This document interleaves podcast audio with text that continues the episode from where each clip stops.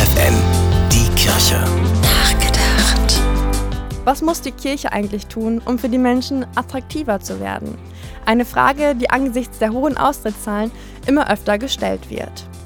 Etwas Neues probiert gerade die katholische Mariengemeinde in Delmhorst.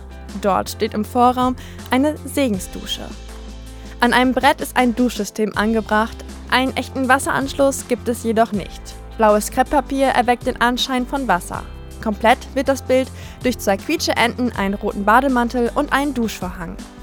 Doch statt Wasser kommen aus dieser Dusche aus einem kleinen Lautsprecher wohltuende Worte, die Trost und Kraft spenden. Zum Beispiel diese. Sei mutig und entschlossen, hab keine Angst und lass dich durch nichts erschrecken.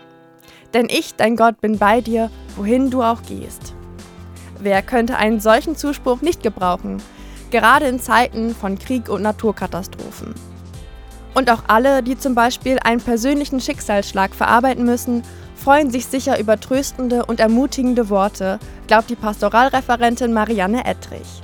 Sie hatte die Idee, in der Sommerzeit die Segensdusche aufzubauen. Und sie glaubt fest daran, wer sich dem Experiment stellt, der wird für einen kurzen Moment mal nicht an die Alltagssorgen denken. Tabea Kolbeck, FFN Kirchenredaktion.